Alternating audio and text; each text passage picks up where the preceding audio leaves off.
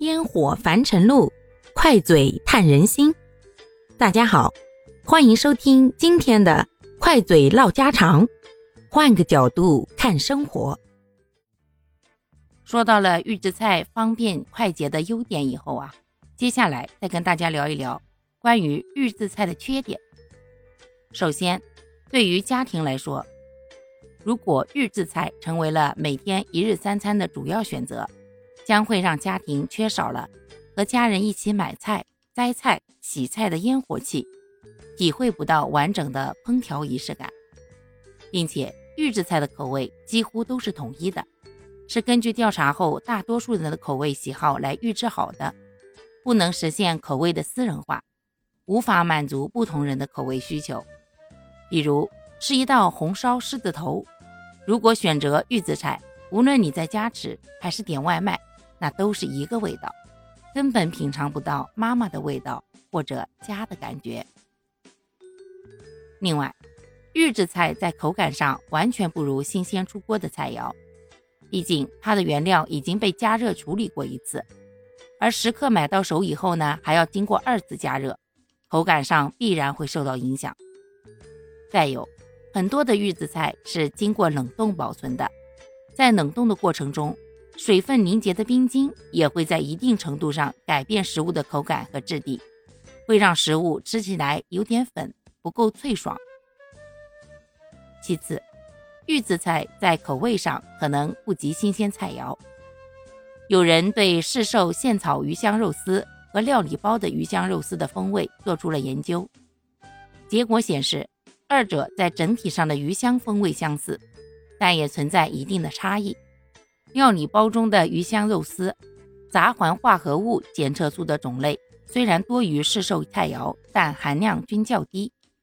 导致一些特定的风味物质难以形成，致使料理包中的肉香及发酵香气低于市售菜肴。另外，预制菜的营养较为单一，大多数预制菜为荤食，即便有蔬菜，种类也有一定的限制，毕竟。绿叶蔬菜不适合储存，常见的是胡萝卜、豌豆、笋、土豆这类储存时间长又不易变色的蔬菜，没有太多的花样可供选择。另外，长期食用预制菜的话，会导致我们营养不良。上面我们就提到了，因为食材种类的限制，导致预制菜的营养较为单一。虽说碳水化合物、蛋白质以及脂肪都能很好的保证，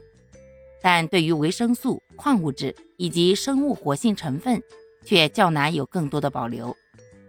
这些成分可能会在加工过程中经水洗、高温杀菌、运输等环节出现较多的流失，到了食客的手里呢，还会经过二次的加热，营养流失更多。另外，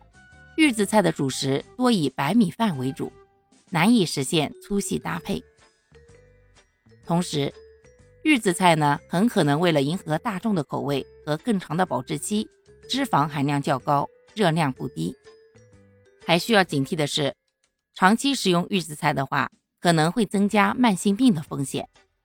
毕竟饮食经常脂肪摄入过量，会增加患高血脂的风险，而盐摄入超标呢？则会增加患高血压的风险。大多数的预制菜呢，往往都是高油高盐的，长期吃非常不利于身体健康。好啦，感谢各位的收听，我们今天就分享到这里啦。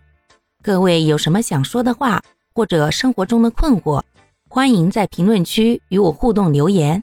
我们可以共同探讨如何换个角度。让生活变得更舒服、更美好哦。